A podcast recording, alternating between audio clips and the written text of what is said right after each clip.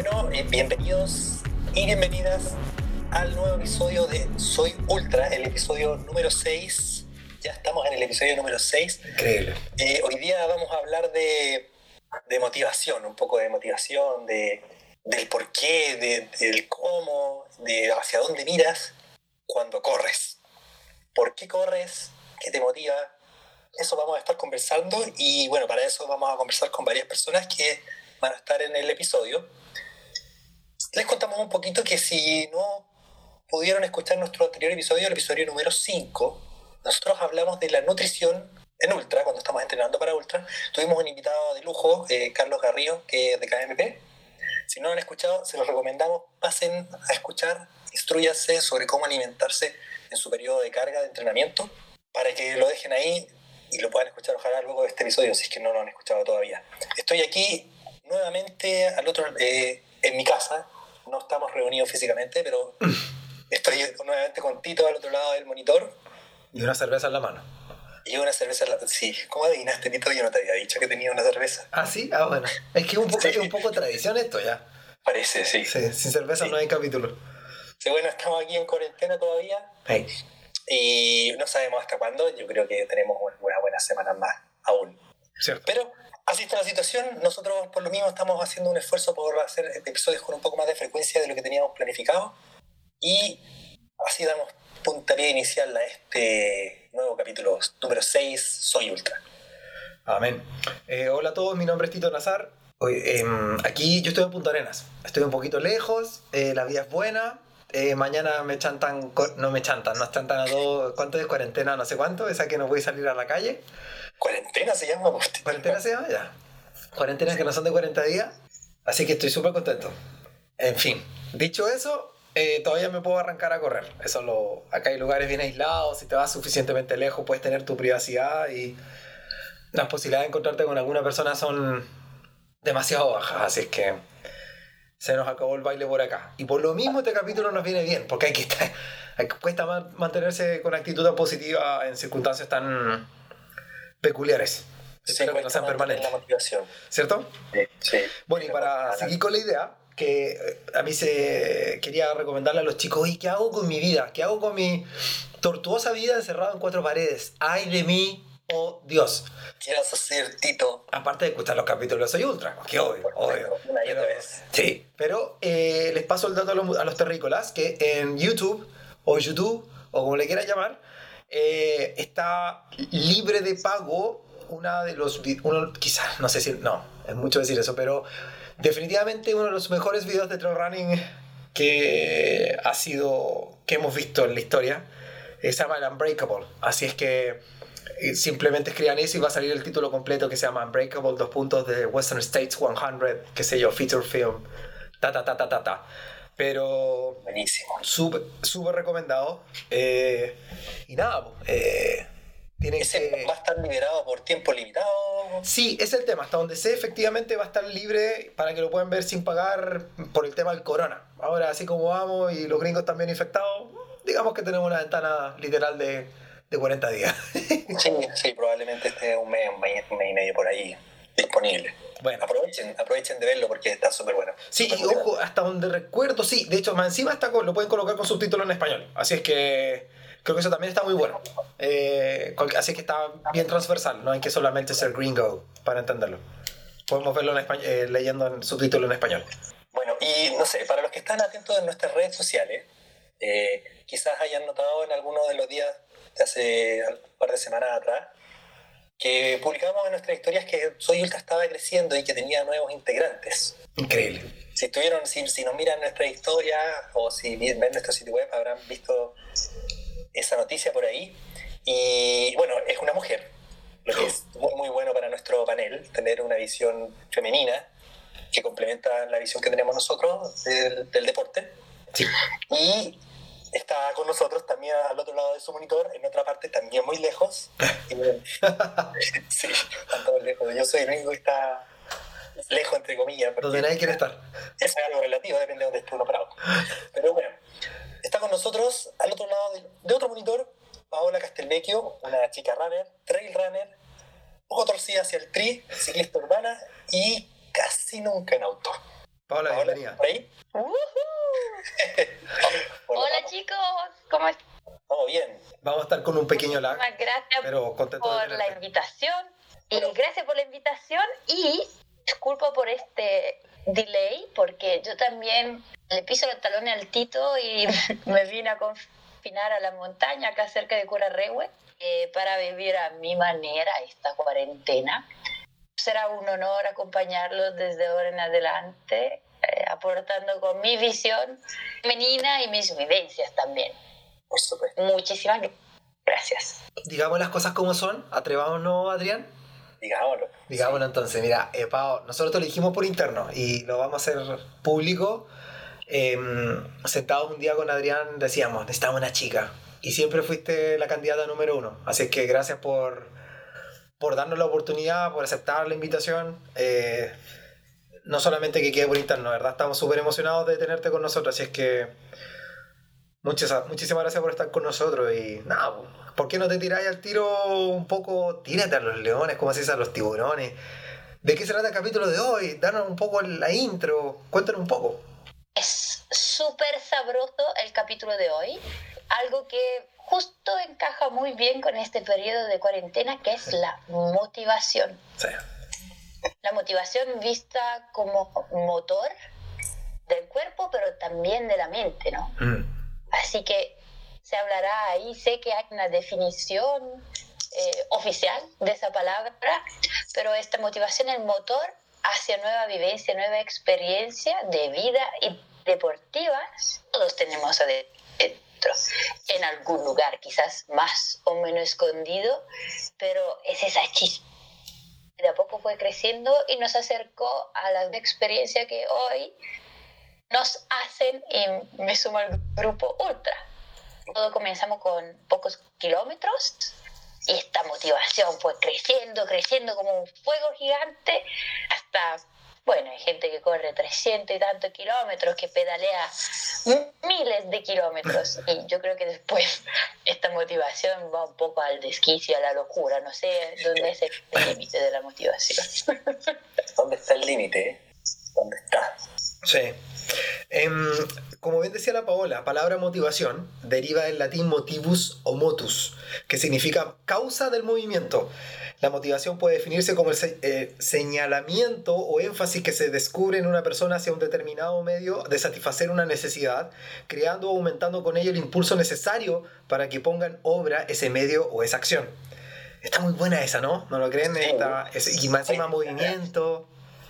Yo, bueno, na- nada que ver, pero yo siempre cuando leo definiciones, bueno, no siempre, pero muchas veces leo definiciones y me imagino el grupo de personas que se cranearon para de- describirlo en más o menos pocas palabras, más o menos entendible cada una de las cosas. Bueno, eso es una bola. Y que no sea cuestionable la definición. Es como, esta Sí. es para todos. Están Sí. todos incluidos.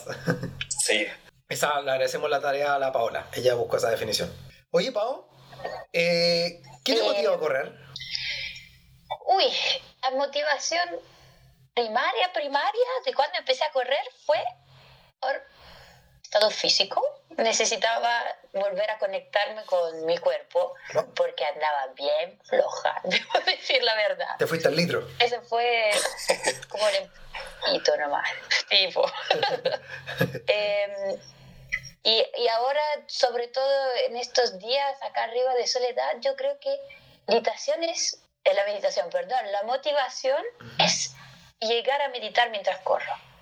O sea, lograr juntar triángulo mega importante que todos tenemos que son el cuerpo, la mente, el espíritu. Ujú. Y siento que cuando corro, estas tres esferas se logran juntar. Después se disperden totalmente. Cuando voy en la pega, estoy en el taco en bicicleta, los bocinazos, los vecinos antipáticos se disgregan y se vuelven a juntar. Principalmente corro. Todavía estoy en proceso de entendimiento de mi motivación de triatlón, por ejemplo, Ujú. o un ciclismo de largo aliento. Estoy en camino, estoy descubriendo eso. Pero sí o sí, el motor de correr lo tengo súper claro. Bueno, y sobre, hay, no sé, estas son las preguntas que quizá uno no las hace, pero están por ahí. Eh, ¿Algún corredor te inspira? Corredor, quizá, at- quizá mejor dicho, un atleta. porque diablo no puede ser un tipo que lance la jabalina? Pero si quiere lo acotamos a corredor. Hay, ¿Qué deportistas, qué atletas a ti te, te ayudan a construir esta motivación? Eh, tengo un hombre y una mujer. Mm, Eh, pro condición hombre y mujer, Ujú. pare, pares. Mujer, creo que es obvio si eres trail runner, eh, la Fernanda Maciel, que mm, esta chica de Brasil, trail runner, otra trail runner, se mandó unos cuantos increíbles los últimos años, experta en nutrición, yogi, ella es para mí una, una buena luz de cómo se deberían hacer las cosas con calma y paso a paso. Es una sea, tiene una motivación en el día a día, tienes unos objetivos grandísimos, acepta según lo que obviamente transmite en sus redes, la, ¿cómo se dice? Los fracasos también, que son parte de todo eso. Mm, Mientras de hombre, eh, como soy corredora de calle, no olviden eh, Eliud Kipchoge, el hombre, el maratonista hasta el momento más rápido de la historia. Eh, no sé si han escuchado del proyecto Breaking Two, Sí. que es este gran proyecto que perduró años, por el cual hay un gran docu- documental también. Y este chico, que creo que es de Etiopía, pero no estoy segura, ujú. eh, tiene, transmite una calma en las entrevistas, en este documental, y corre como, como un enfermo, y aún así, no, en su mirada, en su manera calma y humilde de hablar, no es un sobrado, no tiene esta soberbia o este exceso de energía. Y muy zen cuando- lo ves. Es increíble. Y hasta corriendo tiene esta expresión de "Ah, que bueno, 42 kilómetros la pasa. Pésimo. Y él no. Parece flotar y vivir en una nube. Te diría que más el Elliot Kipchoge que la Fernanda Maciel. Mira. Es como de otro planeta él para mí. Bueno. Oye, y frases que te inspiren, que siempre está- porque siempre vamos a orbitar en el tópico de la motivación. ¿Hay alguna frase que cuando estés en el hay un concepto del muro, cuando estás en el fucking muro, hay alguna frase, palabra, algo de alguien que te mueva también?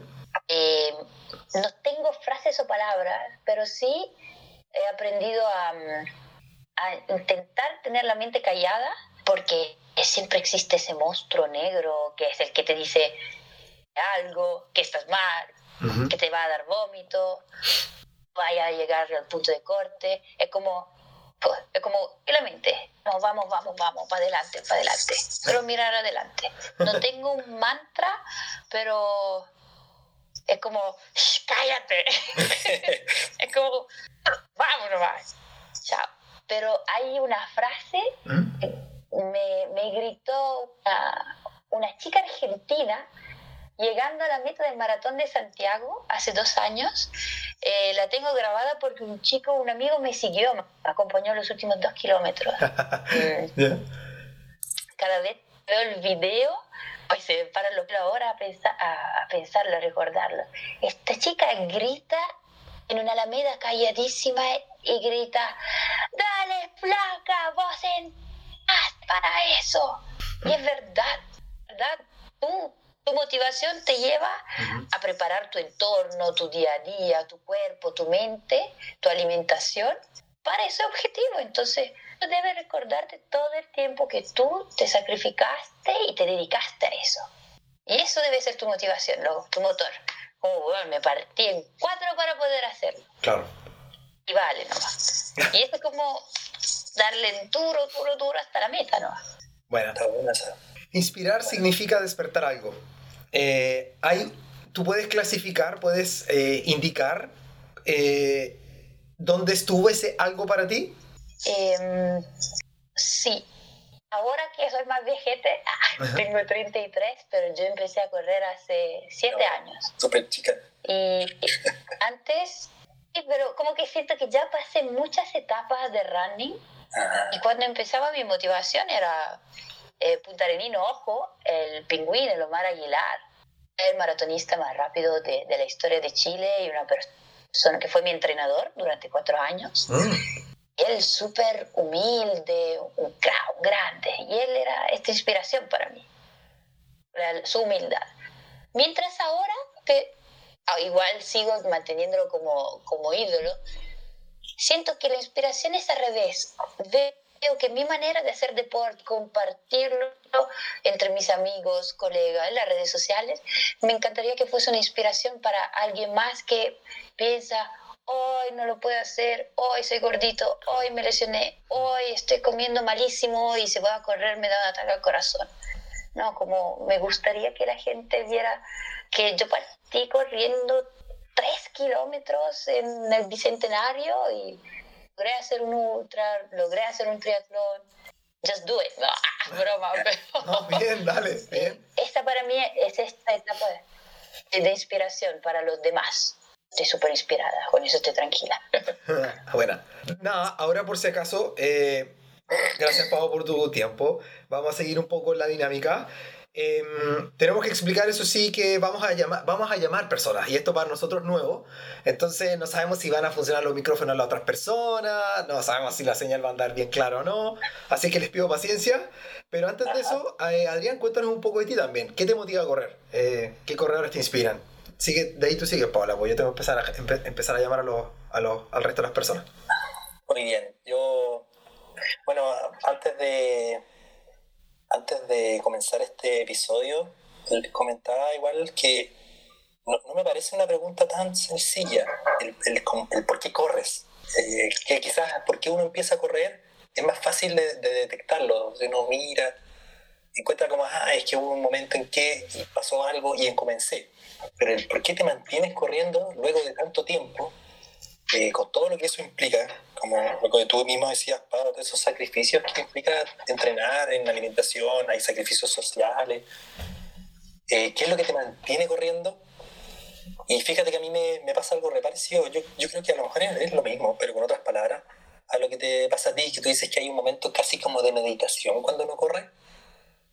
Eh, en algún momento cuando empecé a alargar la distancia de las carreras, cuando empecé a pasar los 50 kilómetros, comencé a sentir esta sensación de como de que me perdía en el tiempo, que no, que no era capaz de percibir el tiempo realmente porque solo estaba concentrado en mover las piernas y en mover la pierna y el siguiente paso y el siguiente paso y esquivar la roca y bajar y cuidado con y la pendiente y el ritmo y, y solo preocupaba en lo que venía después o lo que estaba viendo en inmediatamente después me llegaba como una especie de estado medio zen, así como de concentración máxima. Eso, eso yo, yo no lo logré en las carreras más cortas. Y, y, cuando, cuando me pasó, no sé, la primera vez que lo sentí full, full fue en Ultrafiord, en los 100 kilómetros, 2016 de haber sido. Y ahí como que me, me enamoré de, de, esa sensación. Y como la sensación pura de vivir el momento. que es un poco lo que... Y, y, por eso concuerdo que se parece quizás a lo que tú dices como de la meditación, porque la meditación te ayuda también a enfocarte en, el, en la hora. Yo lo logro a veces, y no siempre, eh, y no todo el rato, pero cuando hago ultra. Cuando hago ultra, hay muchas cosas muy ricas de hacer un ultra, hay muchas cosas que me gustan del ultra, pero yo creo que esa sensación de, es, la que más me llama. Y he descubierto que mientras mejor corro, más puedo prolongar esa sensación, porque si estoy un poco más entrenado, si planifico mejor mi carrera, si me alimento bien, voy a tener menos episodios de, sufrimiento, de, de ajuste y voy a poder aprovechar más este, este momento que es como de algarabía, así como de, de plenitud. Y yo eh, pienso que esa es la motivación principal. Porque... Adrián, eh, íconos para ti que quizás predican esta meditación mientras corren o quizás son profetas del ultra running que, que te han inspirado hasta ahora? Mira, a mí yo, yo creo que a lo mejor soy un poco particular en este sentido, porque si bien hay, hay muchos corredores que uno ve y dice y que sí te inspiran, porque entrenan todos los días, porque se ponen objetivos súper eh, lejanos y se van acercando acá poco a poco y hacen las cosas y hacen cosas increíbles y tú dices, oye, algún día también quiero hacer algo parecido, ojalá.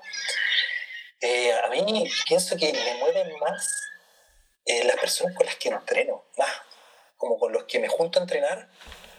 Eh, por ejemplo, en, en, mi club, yo estoy en, en Carrunners. Un saludo a los chicos de Carrunners.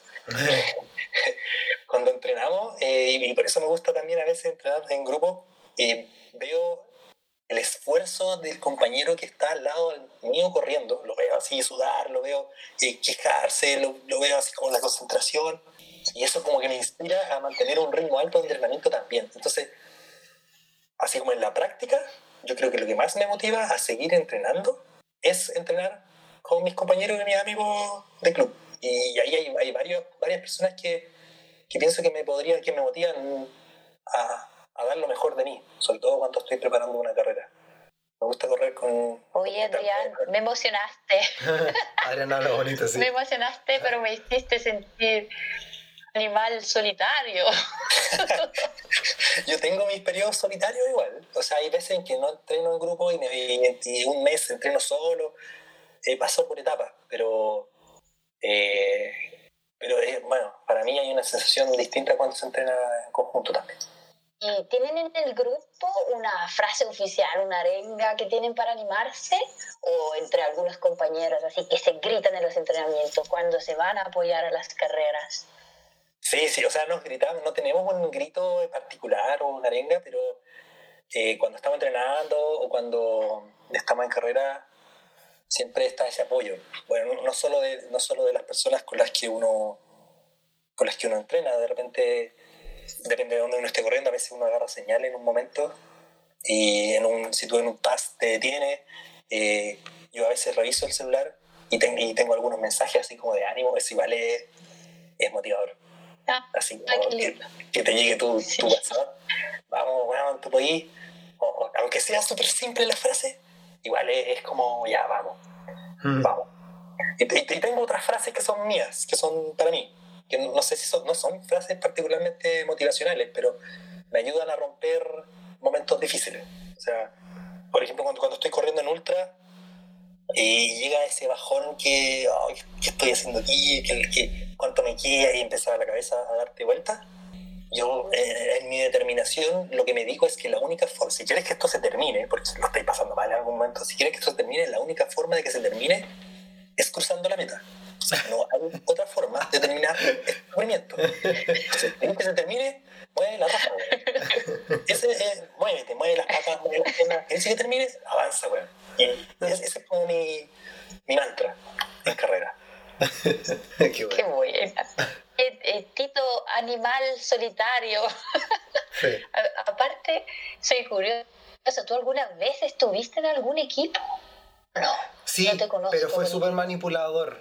En el fondo yo me metí en un equipo porque no sabía eh, dónde correr. Entonces dije, ok, voy a ver dónde corren y de ahí chao. Así es que gracias Green Trail por las dos o tres salidas.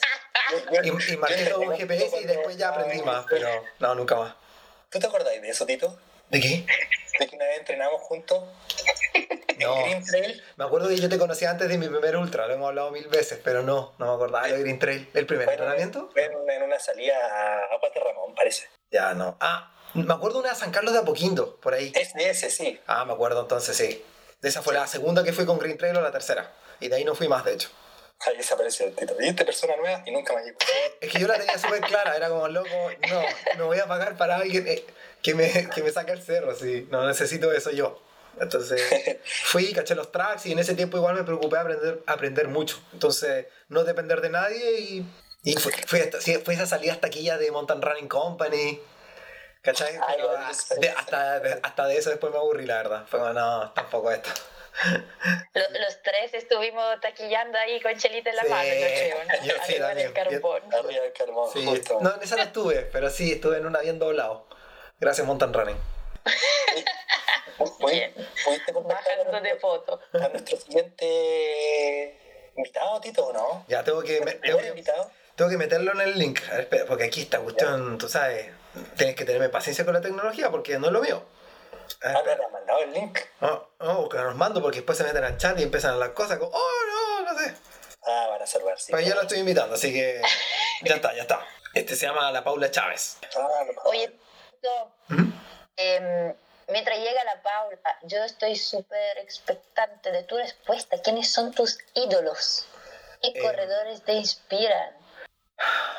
Pucha, eh, mm, o sea, mm, todos me inspiran un poquito y a la vez no todos, pocos me inspiran. Es como que tomo lo que me inspira de cada uno, pero así como un rol, un modelo. No, obviamente me gusta el Killian, pero después cuando empecé a cachar como que Killian hacía las cosas fue como, ya no, esto no es mi estilo, así que como que bacán Killian, pero... Y en el fondo es como el norte de hasta dónde puede llegar la, la, la perfección física y mental de una persona como atleta, pero, pero la forma en que hace las cosas el Killian yo no las comparto mucho. Eh, para mí, a mí me gusta mucho el Anton Kuprichka, me encanta ese mono. Eh, no, no, no, seguí sus pasos, pero, pero en el fondo como que hago los tres deportes que él hace. Entonces me encanta el esquí de randonné, me encanta el, a él le gusta el running también y, y también le gusta la bicicleta de gravel. Y me gusta mucho el Joe Grant en particular. Grave, el niño. Sí, el Joe Grant la lleva. Me gusta mucho Mm. su volada, me encanta mucho su fotografía. Eh, tiene una personalidad igual bien especial también, pero por lo mismo, a mí Joe Grant me, me gusta mucho. Creo que no, no, no choco con nada de sus cosas, de cómo ve las cosas ni nada en general. Me, es, un gran, es un gringo que odian, vive en Colorado, por supuesto, lo odio. Todos viven allá. Y, y me encanta, no sé. Todos los odiamos. Sí, y todos salen todo el día y a mí me encanta eso y a mí me inspira mucho eso. En el fondo, como que la gente, su vida en el fondo orbita a- alrededor de la montaña. Eso es lo que a mí me inspira. Cualquier persona que en el fondo su vida orbita en la montaña y no es que tiene una vida que la montaña está como afuera de su círculo, esa persona en general no me inspira mucho. Pero una persona que sí, en el fondo, el centro de las cosas es la montaña, a mí me mueve harto las guatas. Y Tito, si, si bien eres de Punta Arenas, pero vives en Santiago, Sí. ¿cuál, ¿qué llenó ese gap entre estar en tu casa con cerita en la mano viendo videos inspiracionales de YouTube y ponerte la mejor zapatilla con grip y salir a correr? O sea, ¿cómo te levantaste de ahí? ¿Cómo activaste el glúteo medio? Tú dices, ¿por qué me.? Es que na- no. Creo que soy muy inquieto y yo antes de trail running hice montaña. Y nada, hice harta montaña, harta, harta, harta. Después me metí en la escalada en roca porque quería mejorar mi nivel de alpinismo. Pero llegó un punto muy raro que estaba chato cargar peso, chato cargar. Entonces al principio, al principio salía con carpa, después no salía con carpa y dormía en el piso con la colchoneta y, y el saco a dormir. Y después hasta eso me parecía pesado y, y un día vi a Ulrich Tech. Esa es la verdad las cosas. En un Banff. Yo creo que ahí todos, Ah. yo creo que ahí todos tuvimos orgasmos mentales. Y era Sí, como, claro. ok, yo no voy a hacer Ulrich Tech, pero si ese cabrón puede correr sin mochila, ¿por qué yo no puedo correr la mitad? Entonces, claro, ahí entendí que mientras un cerro no sea muy, muy peludo, en el fondo que no tengas que encordarte, inclusive algunos cerros que te tienes que encordar, podéis correrlos, ¿cachai? Y bueno, si asumes cierto riesgo y eres responsable en algún contexto, eh, chao, pues, voy a entrar a un cerro que se hacía en tres días, lo voy a hacer en, no sé, ocho horas Claro. y estar en tu casa viendo Netflix. Entonces era como, bueno, esto está bueno. Y nunca más paré de correr. sí. Bueno, yo creo que es muy maximalismo, hay que grabar otro capítulo porque hay dos corrientes totalmente divergentes, muy interesantes. Podríamos hablar ahora Sí. sobre correr con implementos, eh, running, ultra trail running minimalista, ¿es posible o no? Eh, ¿Quién lo hace? ¿Cómo lo hacen? ¿Es riesgoso? Las polémicas de las carreras en Chile, etcétera, etcétera. Ya, Pau, tienes a tu entrevistada. La tienes ahí. Creo que nos está escuchando. ¿Aló, Paula? Hola. Hola, hola. Hola, mucho gusto. Ah, sí, también, qué gusto. Estoy emocionada, estoy nerviosa. Muy bien, hoy. ¿Te tomaste la cerveza que te.? importante. Yo creo que todos estamos nerviosos. Le faltó la cerveza, ¿ven? No, oye, ya me lo tomé hace rato. Ah, ya, muy bien. Sí, perdón, sí, te en espera. Es que la logística no es la mejor. Es culpa del equipo No Soy Ultra. no importa. En este caso mía. Si seguía después no iba a poder hablar, entonces mejor paré la mano. Oye, Paula, cuéntanos un poco de, de ti rápidamente como corredora. Sé que eres mamá. Y eh, bueno, siguiendo un poco el hilo de nuestra conversación, hablar de eh, motivación e inspiración. Uy, Es un tema para mí súper lindo hablar de correr, porque no soy una corredora así antigua de que esté corriendo de chica ni nada. Mm. Entonces, eh, para mí es como fácil y difícil porque siento que también es algo súper íntimo, entonces como dejar al descubierto como tu intimidad en el fondo también al decirlo, pero me encantó la idea también de poder hablar de esto. Paula, soy psicóloga educacional, tengo una chiquitita de casi tres años, eh, tengo mi partner, mi pareja, Boris, que es el más apañador de no hay otro igual. Eh, él vibra con, con, lo que yo hago, como con mis carreras y cosas, entonces creo que es el mejor fans ahí que, que puedo tener. Y después, bueno, eh, correr a mí empezó hace, yo creo que hace unos siete años, yo empecé a correr, parece, creo. Y la motivación, uff, eh, ha ido mutando ha ido mutando así como intento ir, intenté ir subiendo las distancias, también la motivación fue cambiando. Yo tengo, bueno, ahí Tito creo que sabe como el detalle que yo tengo varias enfermedades y que, que en un momento llegaron, eh, me llevaron a tener como muy descontento, o sea, mucho descontento conmigo misma, con mi cuerpo, tanto físicamente como internamente, así como, como un poco de rabia y todo y en el correr eh, me reencanté conmigo misma en realidad. Dije, ¿qué importa que tenga todos estos achaques? ¿Qué importa si soy una mina flaca de sabería? Si al final mi cuerpo es capaz de hacer todo eso. Todo esto en realidad, de empezar a correr, de, de ir consolidando distancias, ir subiendo estas distancias. Entonces fue como, para mí correr en estos momentos es como premiar a mi cuerpo. Es como darle gracias a la vida, a mi cuerpo, que en realidad, oye, tengo todo esto malo, podríamos decir, pero en realidad eso no, no tiene, no se puede equiparar a todo lo que yo puedo hacer con este cuerpo, de todo lo que puedo ser capaz. Y, disfrutando así... ¡Qué grande! Ah, es como, entonces, y más encima la naturaleza, que la naturaleza siempre me ha gustado de chica, eh, fui scout, entonces poder llevar esto correr en, la naturaleza, en medio de un cerro, en medio de un bosque, uh, qué mejor premio pues, para la vida, ¿no? Es un gran premio, pero yo creo que hay que tener los ojos abiertos para, para darse cuenta que tenemos ese premio en la mano, porque eh, uno puede ver todos los achaques, el lado negativo, y ahí es la, la motivación que uno mismo se da. Y, y si hablamos de, de personas, atletas o, gurús que te, que te inspiran y que te guiaron hacia conocer eso, Paula, ¿quién podríamos nombrar?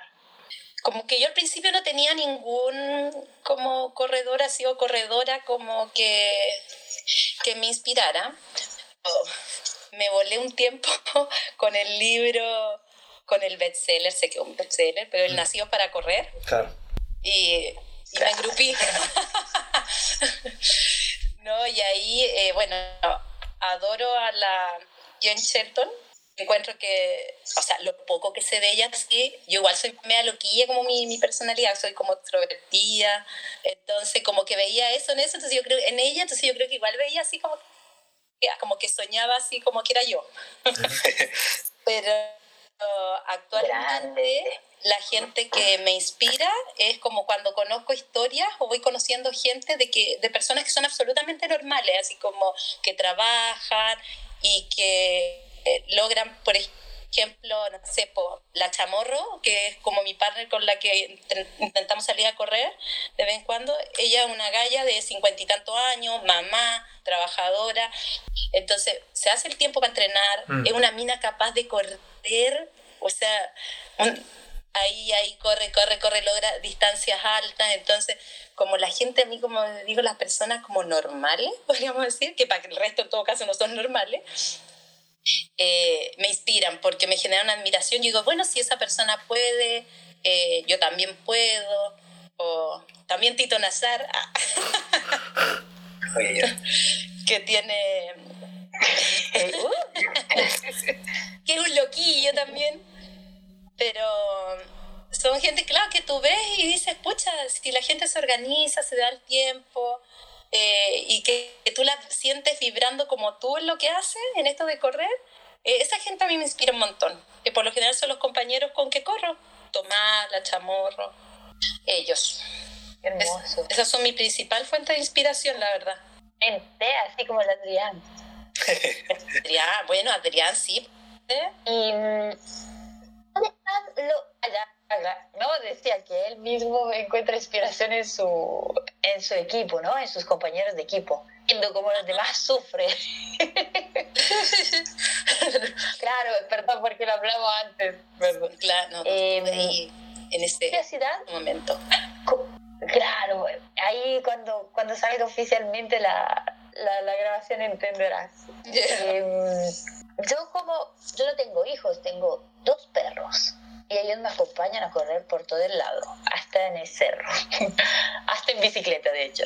Y siempre me pregunto, ¿cómo lo hace una mujer que tiene pareja, una pega, es un equipo para entrenar, uno o dos hijos o más? Mm. Quizás tiene mascotas, quizás tiene que ver el resto de la familia.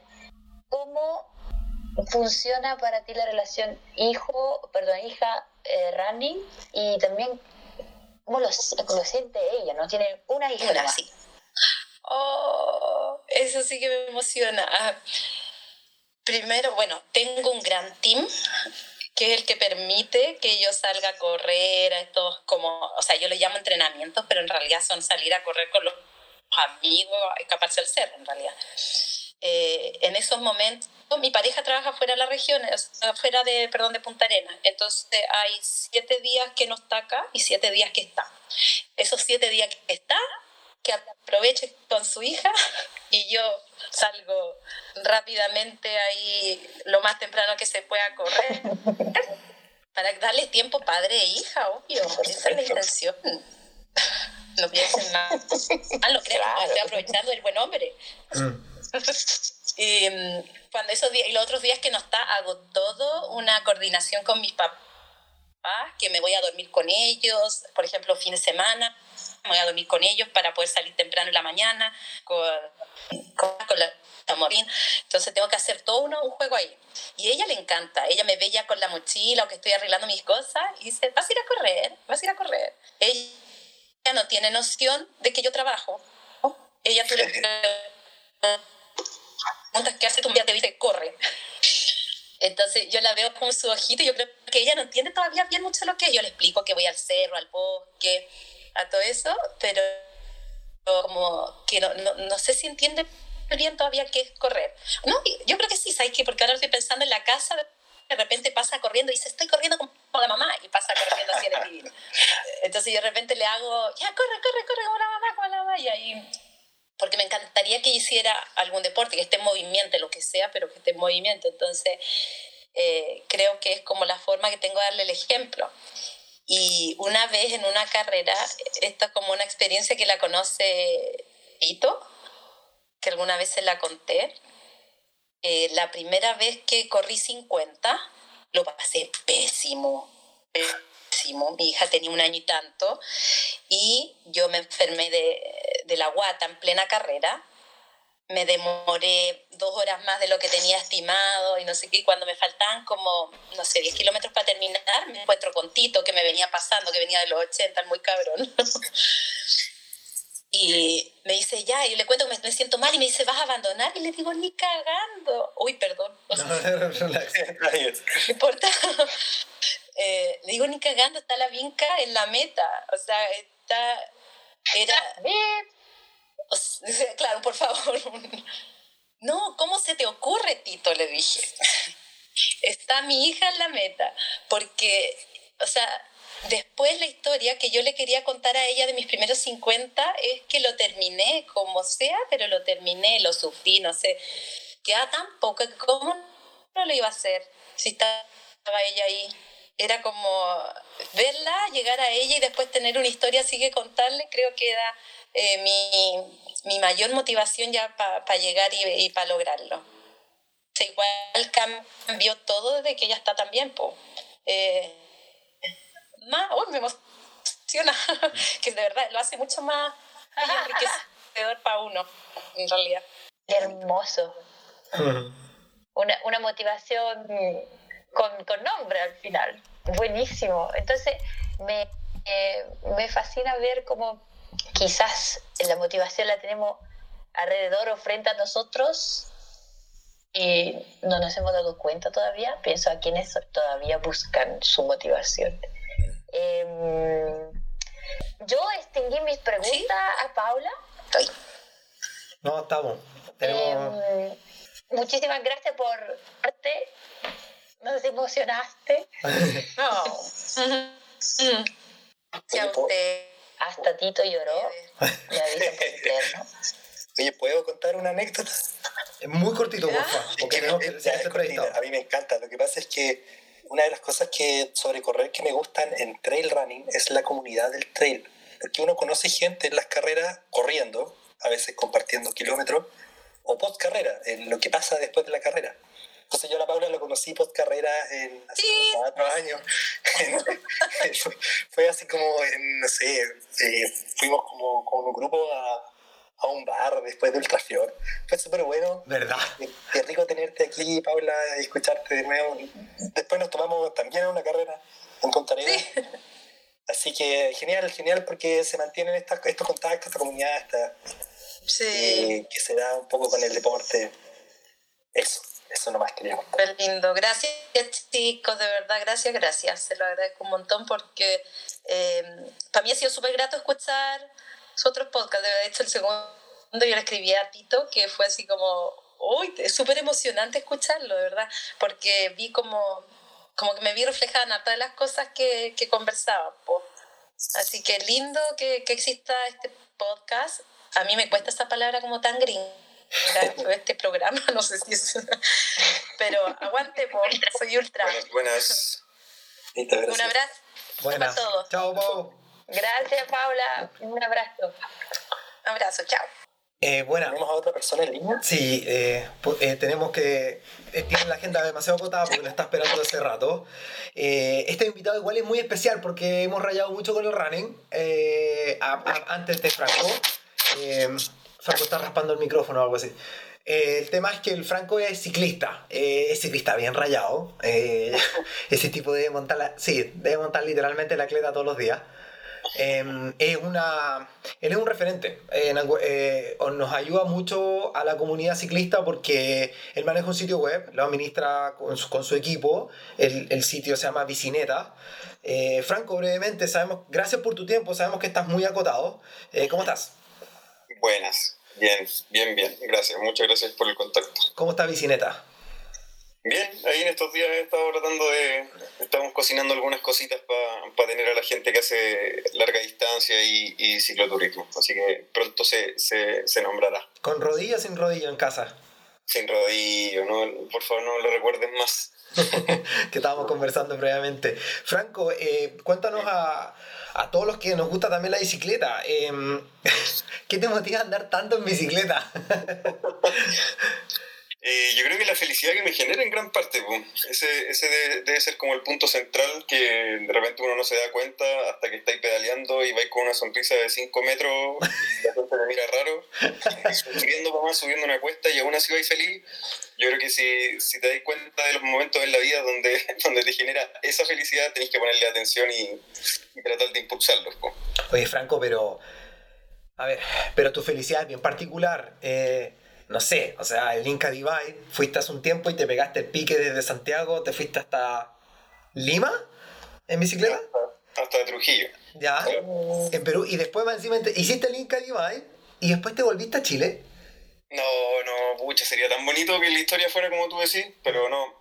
Nosotros partimos con, con la Apache un viaje hacia el sur, tipo cicloturismo, ¿Verdad? Y llegamos de Santiago a la carretera austral, dimos un par de vueltitas por allá, y después desde Chiloé yo me fui pedaleando solo hasta Trujillo, con el fin de llegar a la Inca Divide y, y entrenarme en el camino, ¿cachai? No, no te sé solo. ¿Ya? Y, y por qué no es tan bonita la historia como tú la contáis? Uno, porque mi regreso de Trujillo a Santiago fue en avión, no fue en bicicleta. Ya. Eh, y fue producto de un accidente que tuve el primer día de mi participación en la Inca Divide. Ujú. Entonces no fue, no fue todo como yo esperaba, muchos se lo, tomaban súper tragicómico de que como alguien que se le ocurre recorrer desde Chiloé hasta Trujillo eh, muere el primer día. Cierto, no lo había pensado. Sí.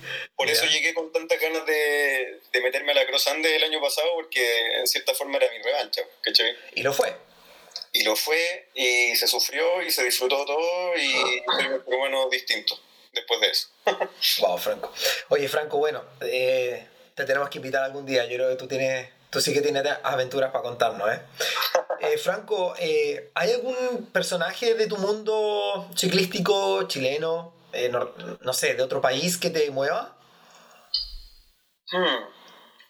Es buena pregunta, la verdad es que no lo había pensado mucho. O quizás no un ciclista, puede ser un, puede ser un historiador. No sé. de, de idolatrar gente, pero Obviamente hay gente que me, me parece súper, por ejemplo, no sé, tal, uno de los, de los súper conocidos acá en Chile, el Pepe, Pepe Carmona, que ha estado metido en las breves desde que yo conozco las breves y tiene 63, si no me equivoco, a esta altura. Sí.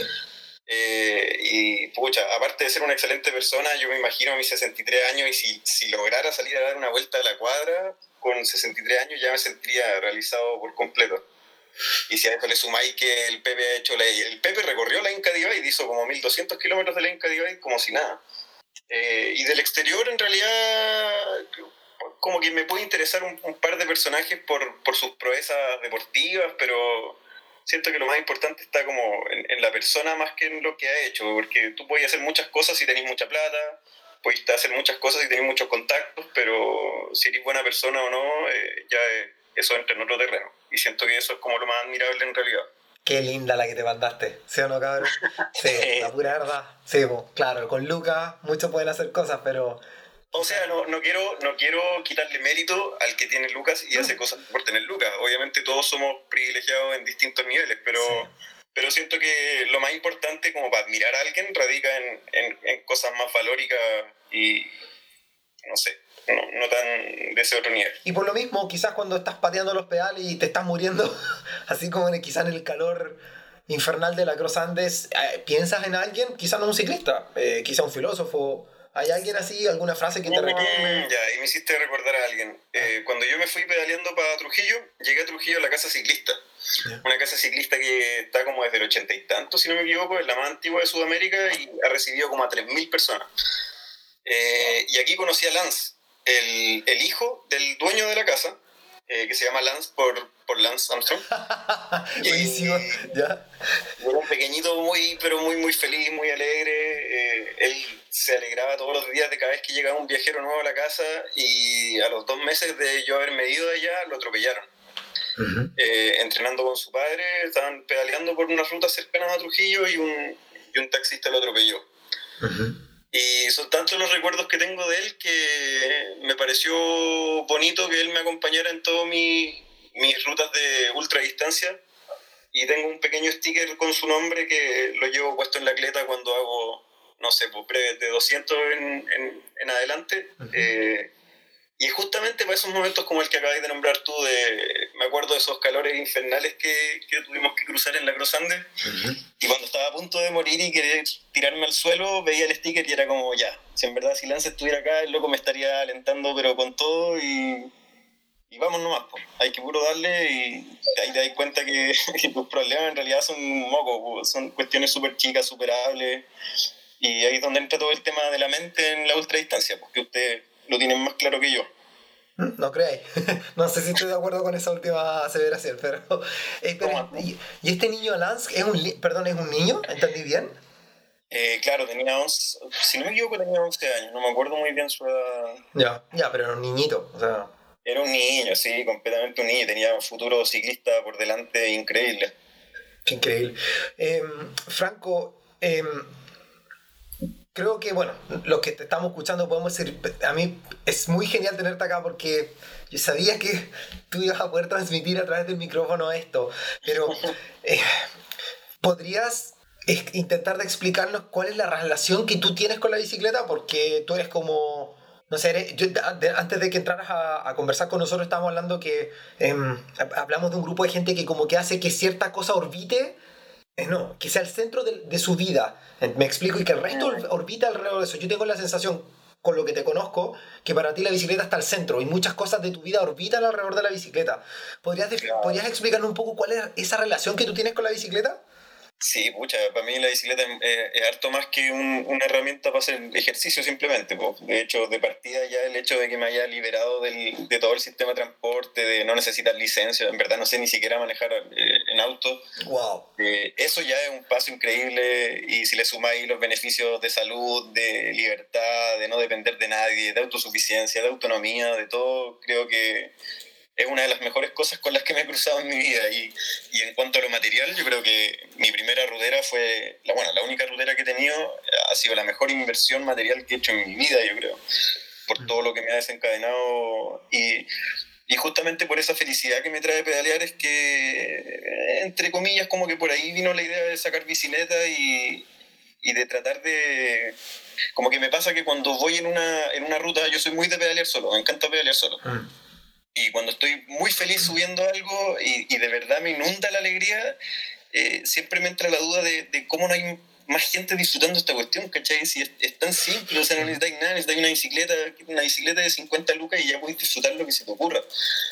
Y son cosas tan simples, más allá de, de, no sé, tener una casa grande, de tener un auto caro, de tener el plasma. Siento que una bicicleta es un, un elemento súper simple que te entrega una cantidad de cuestiones para tu vida que, a mí me la cambió completamente así en 180 grados y siento que lo mínimo que puedo hacer es, es, empujar a mucha gente que estaba en la misma que yo a que disfrute como yo disfruto. Buena. Sí, es una... Sí, los invitamos a los chicos igual pues, ¿no? que a, a, que se metan al sitio de Bicineta, ¿no? En que están. Ustedes igual tienen hartos tips, tienen como hartos mapas, están un poco las aventuras claro, ahora tengo, ganas de, levantar un espacio para que la gente cuente su experiencia y por ahí también se contagien las ganas de, de salir a, a, pedalearla. Bicineta eh, eh, busca eventualmente quizá, no sé si la palabra es liderar, esas palabras tan, tan, no sé, de negocio, pero quizá están buscando hacer algún tipo de actividad que, que, que incentive o, o, o su foco es más buscar la información y darles acceso a las personas y formar una comunidad que, que interactúe? Mm, sí, va como por el lado de la comunidad, de, de generar motivación, de, de, todas esas cosas, pero creo que por el lado comercial es algo que siempre he querido evitar. Y ya te, juro que llevo años con gente diciéndome todos los días, pero ¿cómo no le sacáis lucas ese proyecto? Pero no es mi punto, ¿cachai? Siento que si voy a dedicar tiempo, hay tantas otras cosas por las cuales puedo dedicarle tiempo para mejorar lo que se ofrece en la página o en la comunidad que lo de las lucas para mí es algo muy, muy, muy, muy, muy, muy secundario. Entonces, por ahora me interesa harto potenciar el tema del cicloturismo, del bikepacking, la ultradistancia, que también me, me llena harto el corazón. Y, y al final todo recae en lo mismo, como que me ha, hecho, me ha generado tanta felicidad en mi vida que siento que no puedo no compartirla. es como una responsabilidad casi. Pero va, va, más por ahí. Me gustaría en algún momento hacer algún evento o algo que sea más concreto, presencial, para poder incentivar a otras personas, pero por ahora, desde mi trinchera solitaria detrás de Bicineta, siento que puedo aportar desde el lado informático más que nada. Buena. Pucha, Franco, qué rico escucharte.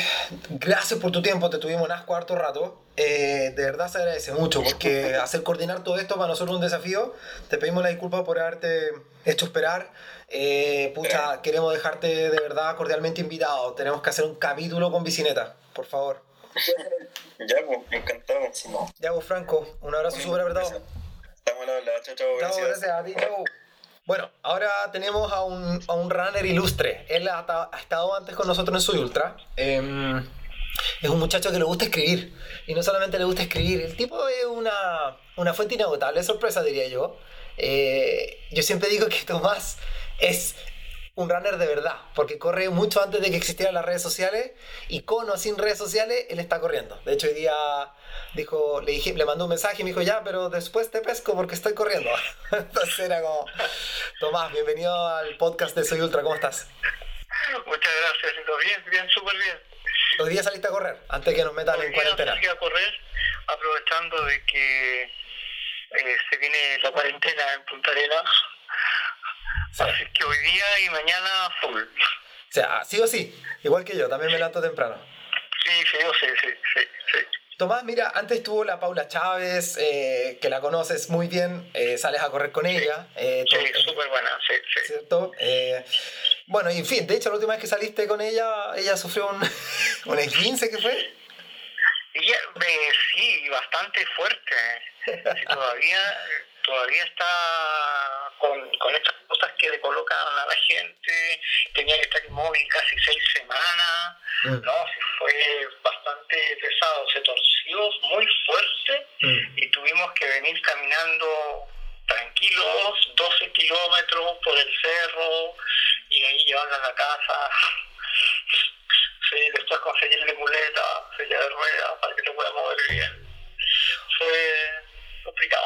Sí. Oye, Tomás, em, otra cosa, eh, este capítulo se trata de la motivación. Eh, es un contexto, eh, está ad hoc el tema porque nos esperan días muy perversos para la gente que nos gusta salir. Em, bueno, como decíamos en tu intro, tú de verdad corres súper inspirado, corres mucho solo, has corrido miles de kilómetros solo. ¿Qué te motiva a correr tanto? ¿Qué, qué, por, qué, ¿Qué, qué, cosa, ¿Qué cosa tienes dentro de ti? ¿Qué pasa ahí? Que me hace salir a correr. Eh. Y, sabes que venía pensando cuando ahora en la tarde, ¿qué me motiva a salir a correr? Y la verdad, no encuentro ninguna respuesta. Solamente van a decir, ah, ya, este arriba ahora se inspiró y dijo, no, yo salgo a correr porque es maravilloso, porque no tengo idea, no sé. Salgo a correr me gusta, debo reconocer lo que me gusta un montón. Y, y, me gusta el hecho de estar, eh, yo creo que solo allá arriba corriendo. Yo creo que eso lo he entretenido. Solo y bueno, tú lo sabes, salgo con, con mi perra, que es un pastor alemán. Entonces, y, pastor alemán se parece como a lobo, entonces una, una cosa una cosa antigua, no sé buena, buena. Ahora, eh, no sé, no sé, si me preguntas qué me motiva a salir a correr, no sé, me gusta, me siento súper bien. Uno puede decir, no, es que voy a encontrar la libertad y, un cuento conmigo mismo, chao, yo no creo en eso, salgo a correr porque, porque está bien, así. Busca tu mejor Canta esta actitud de Tomás, así. chao, todo atrás voy nomás. Eso, eso. Bueno, así es que si alguien busca inspiración en, en, alguna frase bonita que yo vaya a decir de motivación, no, lamentablemente no, no la hay. Solamente el hecho de estar ahí, de correr, y todo eso, eso. Y pasarla bien.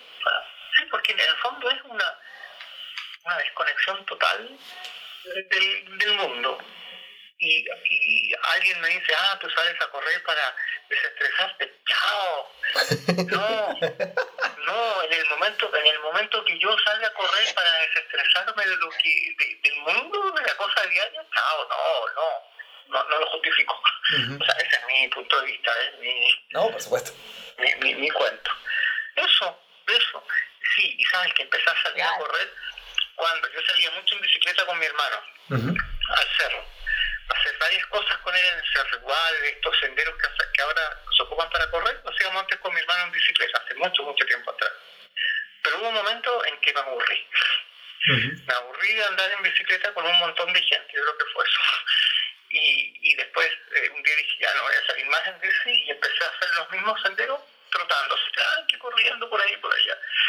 Y después, bueno, apareció la perra y ahí la cosa cambió y fue más, más, más bonito. Ah y es un cuento de, aparte del derecho de andar solo, es que no hay horario.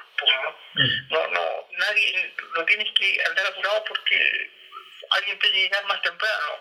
O le dices a la gente, ya, juntémonos a las 7 de la mañana. a las 7 de la mañana. Pero son muy temprano, ya. Ya. Entonces ahí eso, eso. Bueno. O sea, haces lo que quieras en el cerro, me encanta esa libertad, así. Sí Chao, no olvido de ustedes, me olvido de todo. Lo que cuentes en el cerro nomás. Sí, hacer, hacer lo que uno quiere en el cerro. El otro, mira, cosa, esta cosa del monte tal, por ejemplo, es la subir ya lo más rápido que se pueda ya. ya me demoré tanto en subir. Me acuerdo que una vez fui, llegué arriba a, a, a la cima y ya empecé a mirar, ya todo bien, y de repente miro la hora y digo, Crista, recién son las nueve de la mañana. Me demoro, no sé, los 45 minutos en bajar, una hora y media en llegar a la casa. No, es demasiado temprano. Bueno. Así es que me dediqué a recorrer parte del cerro por arriba, tranquilamente. Y después ya dije, ya, y miré la hora y dije, ya, y ahora sí, ya prudente bajar. Sí, es, es un poco eso, hacer lo que, lo que uno quiere, estar bien. Sí, eso, eso, eso. Andar corriendo arriba y, y, o trotando, digamos, corriendo, sí, trotando y, y, de repente que va volando un, un, águila, un cóndor, no sé, parada, se queda ahí mirándolo y dice, oh, qué bonito, y ya, eso.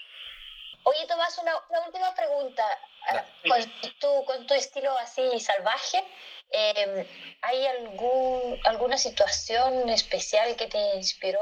Eh, aparte, tu, tus orígenes de cletero en montaña, ¿hay alguien que te dijo, oye, ¿sabes qué? Aparte, lo puedes correr y existe una disciplina llamada trail running? No, no, creo que no, creo que no, porque fue hace mucho tiempo, entonces no, yo creo que no. Yo creo que subí alguna vez con la perra a caminar y después empecé a trotar, pero no, no, no sé, yo no recuerdo, la verdad, no, no, no, porque fue hace mucho, mucho tiempo atrás. No sé si sabía que existía eso, a lo mejor sí, no, no lo sé. Pero no importa. Qué grande. Qué historia. Buena, Tomás. Oye, viejo, este, nada, pues, queríamos agradecer tu tiempo. Eh, ay, oye, pero es que a mí me gusta esa. Eh, tú no eh, en algún momento, quizás cuando has estado medio angustiado, no sé si la, no, no angustiado, pero sí un poco apremiado, qué sé yo, de repente cuando estás quemando los últimos cartuchos, ¿hay alguna frase que se te venga a la mente o, o nada en particular? La verdad, nada. No, no, la verdad, nada. No, pero es genial, genial. Nos encanta que nos digas eso, porque en el fondo eso estamos buscando un poco de pluralismo. Ya. Así o que... sea, yo creo que vas a encontrar un montón de gente que te va a decir, no, que vamos, que se puede, que todo, todas estas frases de habías y por haber que están en todos lados escritas. No, yo la verdad no tengo ninguna. Buena. Bastante, bastante simple y sencillo, no ninguna. Buena, buena. Oye, Tomás, eh, nada, pues, ¿qué te puedo decir? Eh, siempre un honor. Te agradecemos mucho tu tiempo. Oye, gracias a ustedes. Eh, la verdad nunca imaginé que me iban a llamar. No. o sea, o sea, que me iban a llamar hoy día, sí, sí, lo tengo claro.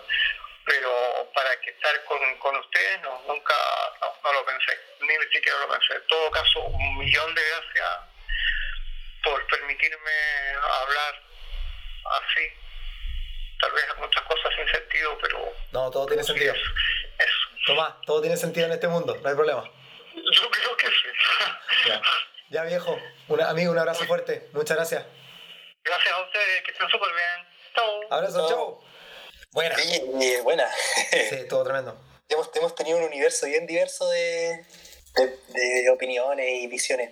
Y, y tenemos aquí a, a, nuestro siguiente invitado que nos está escuchando para que active su micrófono y, y podamos conversar. ¿Está por ahí? Ahora sí debiera funcionar, ¿no? Ahora sí. Bo. Ahora sí te escuchamos. Sí. Muy bien. Yanka. Muy bien, ¿cómo estáis, Gianca? Eh, bueno, Giancarlo Calcaño eh, es quien nos acompaña en este momento. Corredor de trail runner. Eh, hace algunos años, no tantos años, en verdad. Quizá. No tantos años, sí. ¿Cuántos lleváis? ¿Tres o cuatro? A ver, yo creo que una cosa así, como cuatro años. Una casualidad haber llegado a esto, de hecho. Sí, sí, ¿cómo, cómo llegó? Bueno, ya, ya, ya les cuento, yo a Giancarlo lo conozco desde muy chico. ¿Qué será? ¿Ocho, ocho de años? Como de los ocho años, no sé. Buena. Eh, y, y de repente me lo pillé en una carrera en el web, después de como mil años sin verlo. ¡Ay, qué buena! Pues, Sin saber nada el uno del otro.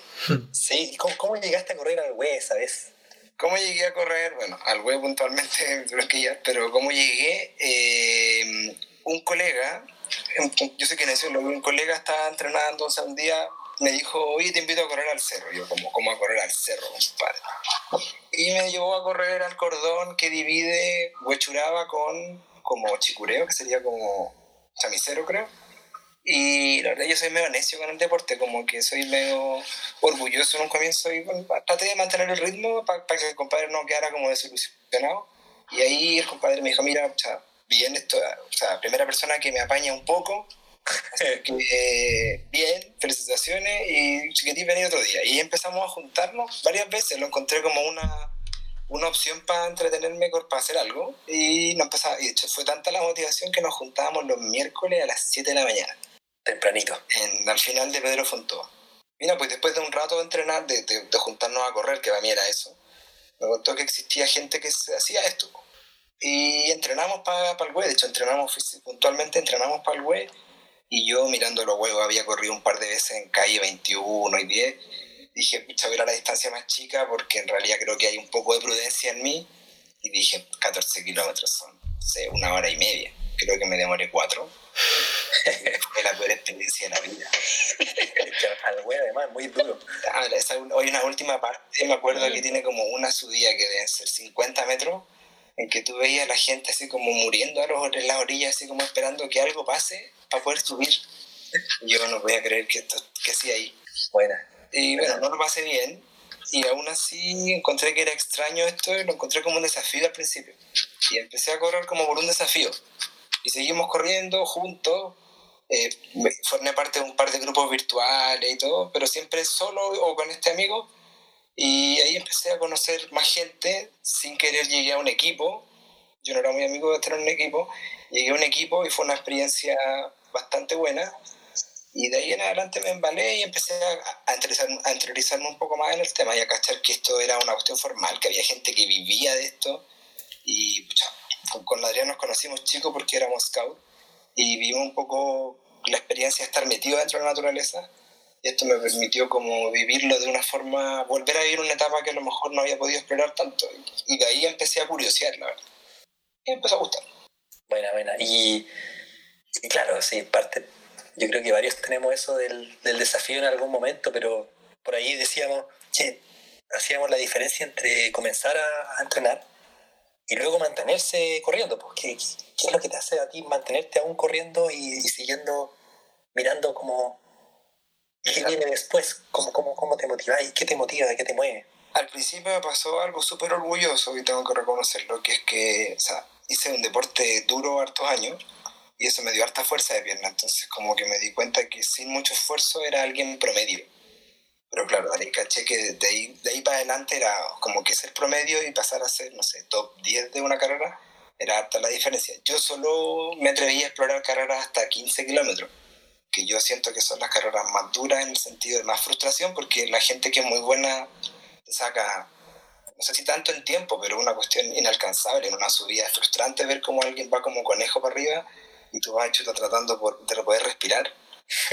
Entonces, al principio, un poco por orgullo, como que la motivación era el, quiero ser el mejor, solo por eso. Y no lo disfruté mucho, debo reconocer que no lo disfruté mucho en el primer año, fue bien duro y de ahí entendí que no que en realidad la razón por la que había empezado a hacer esto si bien era un poco explorarlo era porque me gustaba esto de cachar que había más allá y más allá y más allá. Y correr un poco todo el tiempo pensando en ganar no era rico. Entonces me subí un poco más de distancia y empecé a correr carreras como más intermedias que yo consideraba que eran súper largas 20 o 30 kilómetros. Y, y después de eso caché que seguían siendo muy rápidas y que dándome mejor esfuerzo, no, en realidad tampoco lo pasaba bien. Y ahí decidí saltar de una a correr 50 kilómetros. Y de hecho me quedé pegado en esa distancia hasta ahora. Lo que más he corrido son 50. He corrido como 8 o algo así. Bueno. Oh, varias. Varias. De hecho, creo que ya fue la hora de dejar los 50. Entonces, yo creo que una vez que volvamos a la normalidad, no sé si la normalidad, una vez que volvamos a los cerros, libre, eh, creo que ya no voy a correr otros 50 por harto rato. Vaya. No sé qué tan libre en las montañas, pero en fin, quiero decir no, son todas privadas. Un poco más, yo creo, de distancia. Quiero. Bueno, obviamente con todo esto que está pasando uno tiene harta reflexión y harto de quizás de, de volar en el tema, pero me gustaría correr más, con menos presión todavía. Siento que la distancia más larga te da un poco de, de más relajo para correr. Mm. Siento, o sea, desde la ignorancia, porque nunca corrido más de 50. Bien, bueno, ahí hay que... ¿Puedo hacer una acotación? A ver. De, eh, siempre me preguntan ¿Por qué te gusta más correr en cerro y estar dando vuelta 8 o 10 horas en vez de un maratón. Y yo siempre le digo, durante el maratón, si paras, estás frito durante el 21 kilómetros, si paras no te dan mal las piernas. En un ultra puedes pasar al baño, te puedes comer un sándwich, hay chela los puntos de abastecimiento a veces, te puedes echar a dormir al borde del, sendero y ahí están las cosas divertidas, yo creo, ¿o no? Yo corrí un maratón, ahora hace poco, el año pasado, un poco por una necesidad personal. Y, no, es que sí, la experiencia fue... ¿Experiencia? No, la experiencia fue terrible. O sea, cosas buenas de haber corrido un maratón de calle que ese muro que todo el mundo como que le teme a los 30 o algo así, yo nunca lo sentí, porque en realidad en el cerro, veo que corrió 350, como que a los 35, 40 te viene una sensación de como que mi escalera, como que hago acá, porque estoy aquí, pero en la calle nunca las piernas llegan a sentir como esa sensación como de, no, esa cuestión de la nunca me fundí mentalmente. De hecho, yo empecé a disfrutar la carrera desde el momento en que desapareció toda la gente, que es como en el kilómetro 20, 21 cuando se empieza a separar Pero es otro deporte, o sea, correr a un ritmo constante me comió las piernas y en el 38, 39 de un calambre que no... Que solo porque ya había experimentado en el cerro ese tipo de calambre seguí corriendo, pero una cuestión como que se me recogieron las piernas. Oh, oh. Fue una experiencia loca. De hecho, tanto así que voy a correr un estaño de nuevo. Mira, a mí no me llama tanto la atención la maratón de calle. O sea, siempre uno la mira, porque sobre todo cuando uno empieza a conocer el deporte, la maratón es lo más famoso. Sí. Pero, pero a mí no, me, no, sé, no me llama tanto la atención. A mí me pasó en el cerro puntualmente después de un tiempo, cuando caché que ya en realidad no iba a ser el campeón del mundo y que había que disfrutar esto, que era la razón por la que había entrado, que necesito tener algunos nortes sí para entrenar. Entonces pongo carreras puntuales, unas dos en el año que me interesan así como tener un objetivo, que es como llegar a un lugar específico o hacer una cantidad de tiempo. Entonces yo siento que fui súper como em, cara dura, porque la maratón de calle un poco fue como para irme en contra de la gente que tanto se preparaba en la calle decir voy a correr una, una carrera de calle y voy a hacer menos de tres horas sin prepararme nada. Solo hice dos largos, eso fue todo lo que hice en la calle y sufrí harto para hacer 3 horas 8. Buena, buen tiempo. Entonces ahora como que dije voy a entrenar decente o, guiado y el objetivo es correrla en menos de 3 horas. No sé si lo voy a lograr porque ahí me di cuenta que esos 8 minutos son... Es que es otra, cosa, es otra cosa. Correr al ritmo constante, eh, es todo distinto. Oye, y acá a propósito de norte, ¿hay algún corredor o corredora que, te inspire a ti a entrenar, a correr? Soy malo para los ídolos en general. Entonces, honestamente, me pasa que me encantó el trail, como que caché que había un mundo extraño que vivía paralelo al que yo vivía y que no lo conocía, pero no he conocido mucha gente. Como que ahora, estos tiempos de cuarentena que estaba cerrado, me puse a buscar algunos documentales de gente que ha corrido carreras y con, como bien famosa y un poco que, como que lo relatan en primera persona y ha sido simpático ver que hay gente que, o sea, me sentí identificado, fue como vivir un, una realidad virtual, como ir corriendo ahí. Pero honestamente, pucha, soy un poco la vergüenza de que no conozco a casi nadie de famoso del trail. O sea, no ningún famosillo. Salvo celebridades puntuales, porque todos sabemos, porque han hecho noticias por todo, por y cosas así. Pero no, la verdad es que no. O sea, sí, es muy chistoso, pero eh, empecé hace un tiempo de casualidad a seguir a Luis Alberto, este español, y la verdad es que me gusta porque el compañero lo pasa bien. O sea, ah, él es un, gallo que disfruta de la vida. Luis Alberto. Sí, Luis Alberto Hernández. Me gusta porque el gallo tiene una vida. Tiene una vida. Y el cerro es parte, cosa, más que el cerro. La montaña, el cerro, el trail es parte de su vida y eso me gusta, como que lo disfruto, me gusta un poco eso. Toda la gente que veo que lo pasa muy bien, eh, se me vuelve un poco un referente en ese sentido. Bueno, oye, eh, bueno, gracias por darte un tiempito para estar con nosotros y compartirnos algo de tu experiencia. Eh, aquí, bueno, como te comenté también antes, hemos, tenemos, hemos conversado con distintas personas, quizás alguien por ahí que nos escucha se siente identificado con alguno de nosotros o con alguno de los que ya estuvieron en el, programa. ojalá que así sea, ojalá que encuentren una motivación, un poquito, una inspiración en alguna de las experiencias que hemos estado compartiendo. Así que gracias nuevamente. No sé si alguno de los del equipo ahí quiere preguntar algo más, comentar algo más. No, estamos. Buenísimo nomás. Un abrazo al Super Yanka. Agradecido, chiquillos. Un abrazo al, sur, al norte, ¿dónde? A donde sea que estén. A donde estén. Donde sea que estén, porque ya hoy día todos. Ya voy, Yanka, cuídate mucho. Gracias, que estén. Chiquillos, un abrazo. Pórtate bien. Abrazo, chao. Chao, chao. Próximo invitado, Ultis Infundo, como se dice en latín, lo mejor al final. Ah, broma. Héctor Vinet. Acá salimos un poco de todos los esquemas de los invitados anteriores. Es alguien que entrena con planilla. Es alguien que viene y sigue en el mundo de running. Entrena con Santiago Runners, ex compañero de equipo. Pero dice que él sí es fanático de todo este mundillo del, del, trail y de estos grandes nombres, se enamoró del trail y se metió de cabeza. Bueno. Eh, y aún así sigue corriendo en calle, o sea, tiene doble personalidad. Eh, y de una se tiró los 80K del Endurance Challenge.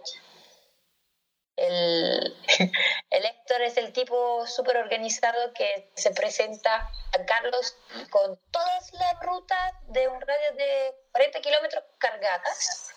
Es el que no se pierde nunca y el que se sabe la temperatura que va a ser en el día y la humedad. Así que bienvenido al Super Héctor. ¿Cómo está ahí, Pau? Mal. Te hice la mansa intro, Héctor. Ya. Oye, para, para, para un poco el día, acá con Tita Adrián estábamos hablando de lo que es la, la motivación ¿no? en el running y en el ciclismo también. Tuvimos miles de casos totalmente diferentes de los no sé cuántos invitados que tuvimos. Son pocas la- las razones por las cuales corremos que se repiten. Entonces, así de frentón, queremos saber por, por qué corres. Chuta. Eh, difícil pregunta. Eh, mira, yo, yo estoy en un club de calle, pero me gusta más el cerro en definitiva. En el fondo de mi corazón soy más trail runner que, que un corredor de, de maratón, podríamos decir. Eh, pero básicamente me gusta correr porque es un momento, un espacio del día para poder encontrarme conmigo mismo. A pesar de que muchas veces uno corre con muchos amigos, en el instante en el, del ejercicio mismo, uno en definitiva está, eh, está bien en conexión con uno mismo, más que con el resto. A pesar de que esté practicando en un team o vaya a correr al cerro con amigos. Oye, y mm, nunca hablamos de motivación de cuándo empezaste a correr eso. La, la migración hacia el trail y el ultra trail es algo que ya hemos hablado, eh, eh, que es algo relativamente normal, como que la gente empieza a subir de distancia, pero ¿qué, qué te llevó a correr, Héctor? ¿Cuál fue tu motivación así primitiva? O sea, yo creo que hay mucho del corredor de ultra running, hay mucho de, de soledad, podríamos decirlo de algún modo. Me gusta estar solo, ir al cerro solo de repente a correr, o muchas veces a pesar de que vas con amigos, también vas avanzando kilómetro a kilómetro, a kilómetro pero vas muy en, en, ensimismado como en la conexión con tu cuerpo. Hay mucho de, de, soledad en ese sentido. Y la verdad que a mí igual, a pesar de que me gusta estar rodeado con amigos, a veces puedo estar con amigos, pero como en, en mi volada, si se puede decir. ¿cachai? No sé si... para encontrarte. Y mm, cuando yo te presenté, te peleé, de verdad. Le dije que tú sí eres un mega fanático de todo el mundo del, de la parándula, del trail. Así que, de una, ¿cuáles son tus dos? ¿Y cuáles son tus, para mí, tu, tu personajes que te inspiran? Sea de calle que de, que de cerro. Da lo mismo, ¿cuál es?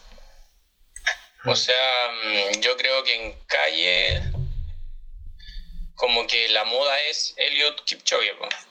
O sea, el tipo no se pone límite, va Oh. adelante. es, es como la figura a seguir, obviamente. Pero yo al menos soy más fan de Kenenisa Bekele. ¿Quiénes diablos son esos monos? Ajá. Yo, yo lo estoy buscando, no, no. Nombre. ¿El Héctor? No, ¿Parte del proyecto Breaking Two o no? No, no, no, no. ¿De no, Bekele? Bekele. Bekele, ¿no? Kipchoge, sí, pues. Y, Sí. y él, Bekele fue como de la, de la moda anterior, siento yo, ¿no? Como de la ola de famosos que vino antes de, de este boom de Bekele. Eh, perdón, de Kipchoge.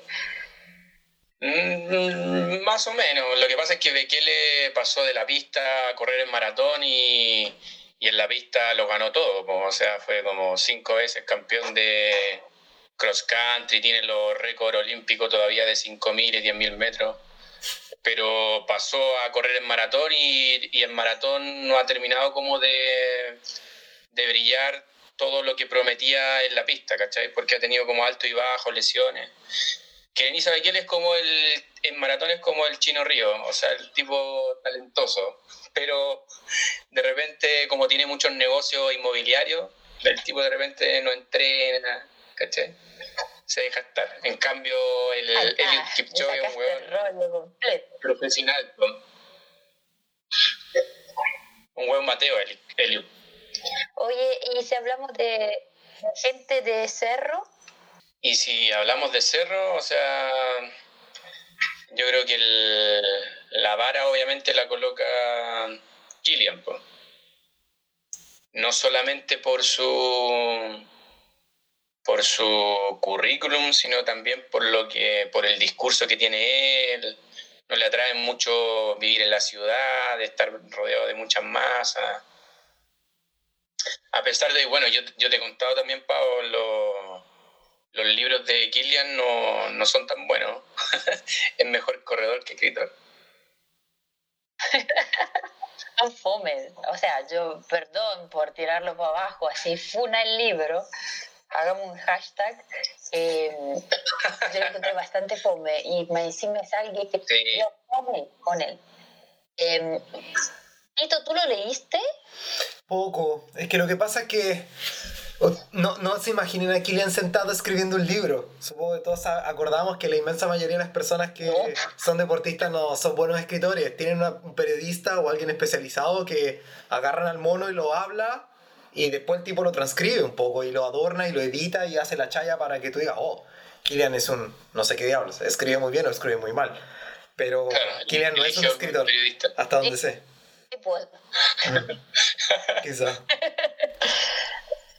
No, y, lo otro, y los otros tipos que me llaman la atención Mm. el, el Paul Capel, este. Ojo.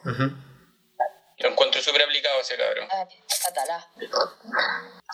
Y el otro que también me llama la atención, pero es el este tipo de North Face, el Zack Miller. Pero porque el tipo va a tope, no, no se guarda nada. Oye, y voy a hacer la pregunta de rigor. ¿Mujeres? Ah, en mujeres. Alguna Puta, No, no, creo preguntaba. que, eh, a ver, ahí, ahí es como más, un poco más complejo. Había una mina, había una mina francesa que se retiró, que estuvo, que creo que se retiró por lesión hace, hace muy poco tiempo y que la estaba ganando toda, no me acuerdo cuál es el nombre de ella. Ah, o sea, tú, digamos que tus inspiraciones son quienes van más fijo para los logros deportivos, porque viste que hay toda esta onda de, de personajes alejados de, de, de la realidad, entre comillas, un Anton cuesta decir su apellido, Kuprika, si no me equivoco, que es un outsider, que ve- vive en la montaña. Mientras tú, tu inspiración podríamos decir que son más esta persona más aplicada, con objetivos súper claros, con logros eh, mucho más expuestos y reconocibles. Sí, si lo quieres definir así, sí. Igual Anton no está corriendo mucho, ¿o no? Está más en la bici, ¿o no? La escalada. Sí, Claro. Como el Tito. Estoy corriendo, estoy corriendo. Em, nada, pues, Héctor, un mensaje que quieras dejar como inspiración. Tú fuiste el último entrevistado, así que tienes el micrófono abierto un minuto ahora. a poder inspirar a quienes te están escuchando a, o sus primeros pasos en, el pedaleo, la escalada, rando, lo que sea, de llegar ser ultra. Eh, bueno, como tú me presentaste también, yo pasé muté de la calle al cerro, así que yo creo que una de las, de las cosas a tener presente cuando uno está partiendo en el cerro, creo yo, es dejar un poco de lado los objetivos, las metas, mirar tanto el reloj, sino que disfrutar, disfrutar el cerro, disfrutar eh, ese momento que de repente tú tienes a sola con el paisaje, de poder escuchar tu cuerpo y dejar de lado toda esa todos esos retos del coach, toda esa serie de, de correr, de, hacer farlek, todas esas tonteras, de repente que, que agotan eh, y disfrutar solamente, disfrutar la montaña. Y aprovechar que acá en Santiago tenemos la montaña a pasos, así que eso, eso más que nada, aprovechar estos días que estamos en cuarentena para recargar energía y volver al cerro con todo. Grandísimo, muchas gracias Héctor mensaje mega claro. Muchas gracias. Gracias, viejo. Un gusto. No, gracias a ustedes. Un gusto también. Saludos, gracias, un beso. Saludos, chicos. Chao, chao. Chao. Chao. Buena, cabro. Estuvo buena la conversa, ¿eh? Oye, que, qué complejo. para lo, es complejo organizar bien esto de las llamadas y que más o menos nos sincronicemos y todo, pero yo creo que vale la pena para escuchar a la gente, a, a los que corren, a, para mí al menos ha sido súper interesante por un lado y, motivante por otro lado también ver cómo de repente uno coincide en los objetivos, en la forma, o como, o como tiene una forma de ver totalmente distinta también las cosas con otras personas. Sí, casi hasta diverge. sí, sí, que, algunas, o, algunas experiencias súper distintas. La verdad que a mí me encantó el concepto pero también la pasión que, que entregó Tomás, que era libertad. Mm. él pone un pie afuera y el resto no existe. Toda nuestra parafernalia y todo, ¿cómo se dice? Eh, conceptos se fueron al chancho. Él dijo, corro porque me siento libre. Sí. Claro. Es que al final por eso el Tomás también era un, invitado interesante porque era más purista, ¿cachai? En el fondo no, no lee libros, ¿cachai? El, el, mono le manda, punto. No, no, es, no anda pendiente de la zapatilla, ¿cachai? No. Eh, es muy distinto y es muy bueno y a, su vez también la Paula, o sea, con el approach de tener familia, ese tema, ese tema, los temas de salud que ella tiene, es todo muy divertido al final. Todo nos une algo común, pero el cómo lo hacemos. o sea, cada uno con su visión, con sus restricciones, con sus ventajas en algunos casos, eh, para hacer lo mismo en un approach súper distinto. Sí.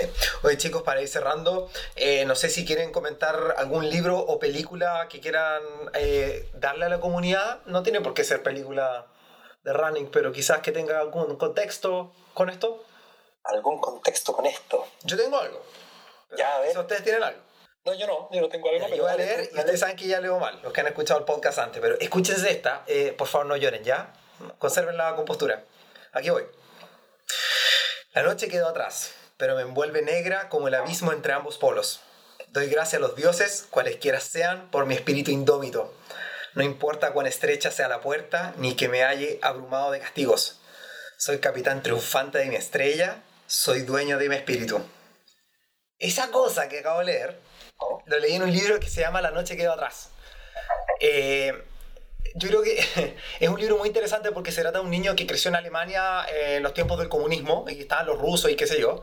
Y el tipo, es decir, el tipo cuenta cómo siendo niño lo tomó el Partido Comunista y lo convirtió después en un espía de alto calibre y el tipo tuvo en relación, eh, reuniones con, con, altos mandos nazis porque después más encima fue espía doble y terminó viviendo en Estados Unidos prófugo.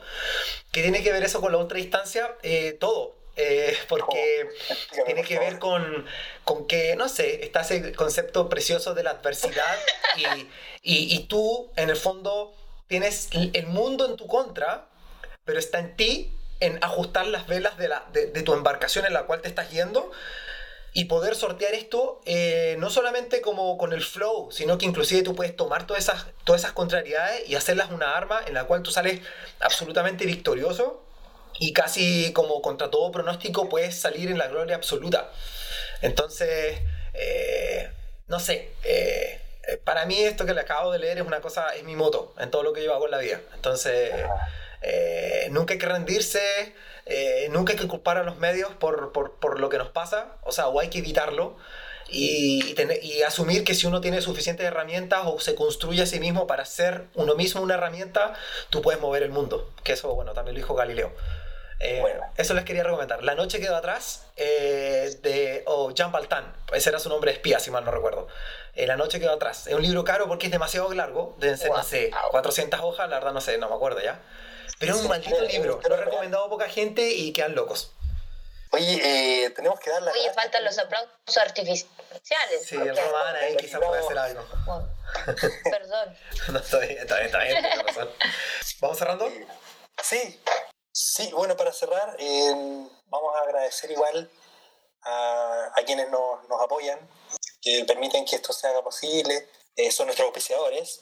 Los voy a mencionar eh, para que sepan quiénes están con nosotros, está Felipe Cuevas, Instagram Felipe Cuevas Foto con PH, fotógrafo, fotógrafo deportivo, eh, para que vayan a echarle un vistazo a su perfil y miren su trabajo, que está muy bueno. Nos apoya y acompaña también Squeezy Sport Nutrition, alimentación deportiva, carbohidrato de rápida absorción, muy buena calidad, se siente la diferencia cuando uno se alimenta bien en deporte de alta intensidad o en deporte de resistencia una buena alimentación, como ya dijimos en el episodio anterior, es vital. Y estos suplementos alimenticios que están diseñados para hacerlo bien son un gran aporte. Eh, Squeezy Sports Nutrition Chile es su Instagram. Bueno, también está con nosotros siempre KMP, está desde el principio también, es uno de los que está desde el principio. KMP.cl, KMP-oficial su Instagram. Ellos siguen eh, viendo la posibilidad de atender personas sí en KMP con un protocolo particular, para, por si acaso, por si quieren revisar sus redes también, están atendiendo una persona por hora y hay todos, solo dos personas en, en el momento que te atienden eh, con todos los protocolos de higiene posibles. Para que también, de repente, si todavía tienes alguna molestia por ahí, alguna cosa, puedas ir a darte una vuelta por allá. Y tenemos un concurso en este momento dando vueltas en las redes no, no, no, teníamos un concurso. Ese concurso ya en el pasado. Ya el pasado para cuando salga, pero vamos a sortear otro, así que no hay problema. Sí, sí, pero posiblemente cuando este salga ya, ya se terminó el concurso. Pero bueno, tuvimos un concurso eh, con Han Mountain Chile, que es el último auspiciador que se nos unió. De todas maneras, pueden ir siempre a mirar nuestro Instagram, ese es el que está más actualizado de las noticias y de las cosas que estamos haciendo en el día a día. Bueno. No sé qué más. Pau, tus redes sociales mi red social, por el momento estoy usando solamente Instagram, arroba lapao.castel. Ahora en cuarentena estoy viendo Facebook, no me pidan TikTok porque no sé cómo funciona esa cuestión. tampoco, estamos viejos. Y mm, feliz, voy a interactuar a través de las redes de Soy Ultra, así que por ahí me van a encontrar. Top. ¿Qué vamos a hablar el próximo capítulo, Pau? El próximo capítulo es mega estabroso, eh, que es, y todavía me lo pregunto, vamos a ver si estoy preparado o preparada para mi primer ultra. ¿Cierto? Ojalá hicieran libros que respondan a esa pregunta, así que se viene muy interesante. Pues nosotros, la vamos a, nosotros vamos a responder todo eso. Vamos, vamos, esperemos que podamos acercarnos y dar algunas luces importantes a quienes se lo están preguntando. ¿Estoy preparado para mi primer ultra? ¿Estoy o no estoy preparado? ¿O me voy mejor al bar a emborracharme? Eso. Una ultra maratón de cervezas. B. La B. eh, nuestras redes sociales, chicos. Eh, Instagram, soy, soy bajo ultra. Facebook es todo escrito, soy ultracom. Y como ya saben, escríbanos al correo electrónico info arroba soyultra.com. Ahí nos pueden sugerir tópicos que podemos eh, abarcar. Feliz queremos saber de ustedes. Las redes, eh, o sea, en los podcasts nos pueden pillar por todos lados. Estamos en Apple, Podcast, Spotify, Google Podcast, Overcast. Eh, si estás usando Apple Podcast, agradecería mucho si le das un buen score si te gustamos. Eh, eso hace también que llegue a más gente y en el fondo también cumpla más o menos con los perfiles de tus compañeros. Eh, agradecer también, Pau, una vez más a tu presencia acá. De verdad te necesitábamos. Así como también necesitábamos al Román Mutón, eh, guía montaña, que es el que después se tiene que dar la lata de editar todo esto que hemos hablado. Así que un abrazo al pobre Román en cuarentena, que ahora estaba, él, está, él iba a estar grabando este capítulo en particular, pero tenía también su videollamada con su gente en Francia. Estamos muy international. Tenemos, así como vamos, vamos a ser minoría, querido Adrián. Sí. Tenemos italianos, franceses, no tengo mío. Y también ahí tenemos la Milka, parece, ¿no? Eso sí, labrando atrás. Sí. Ah, Infiltrada. Buenísimo. Eh, chicos, eh, muchísimas gracias por su tiempo. Que les vaya súper. Gracias. Que nos vemos a la próxima. Gracias a ustedes. Un beso. Chao, chao.